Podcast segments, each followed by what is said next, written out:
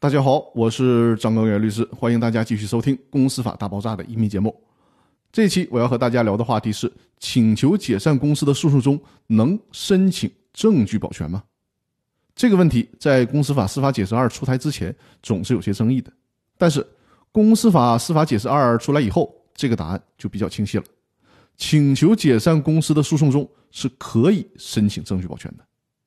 根据我们国家民事诉讼法第七十四条的规定，在证据可能灭失或者以后难以取得的情况下，诉讼参加人可以向人民法院申请证据保全，人民法院也可以主动采取保全措施。落实到股东请求解散公司之诉之中，这里面呢就主要涉及两方面的证据，一个是股东请求解散公司之诉本身的证据，另一个主要是为了将来清算所需要的证据。先说第一个，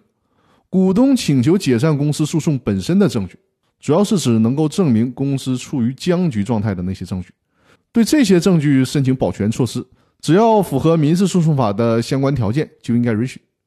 但是呢，在实务操作当中，股东在这类诉讼当中所申请的证据保全，往往是属于第二部分的证据，也就是为了将来公司清算的时候所需要的证据。比如说，申请对公司账簿进行保全。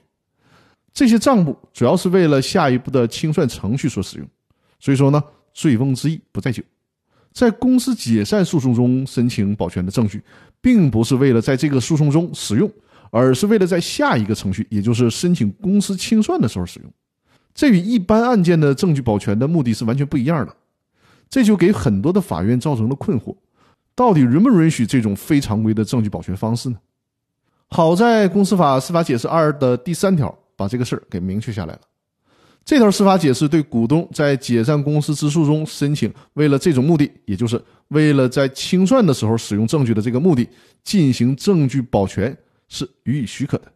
也就是说，如果股东提起解散公司之诉的时候，基于将来清算的需要，同时提出对有关证据，实践当中主要是指公司会计账簿，对这些证据来进行保全，在满足证据保全一般要件的前提下。在股东提供担保，而且不影响公司的正常经营管理的情况下，那么法院可以采取证据保全措施。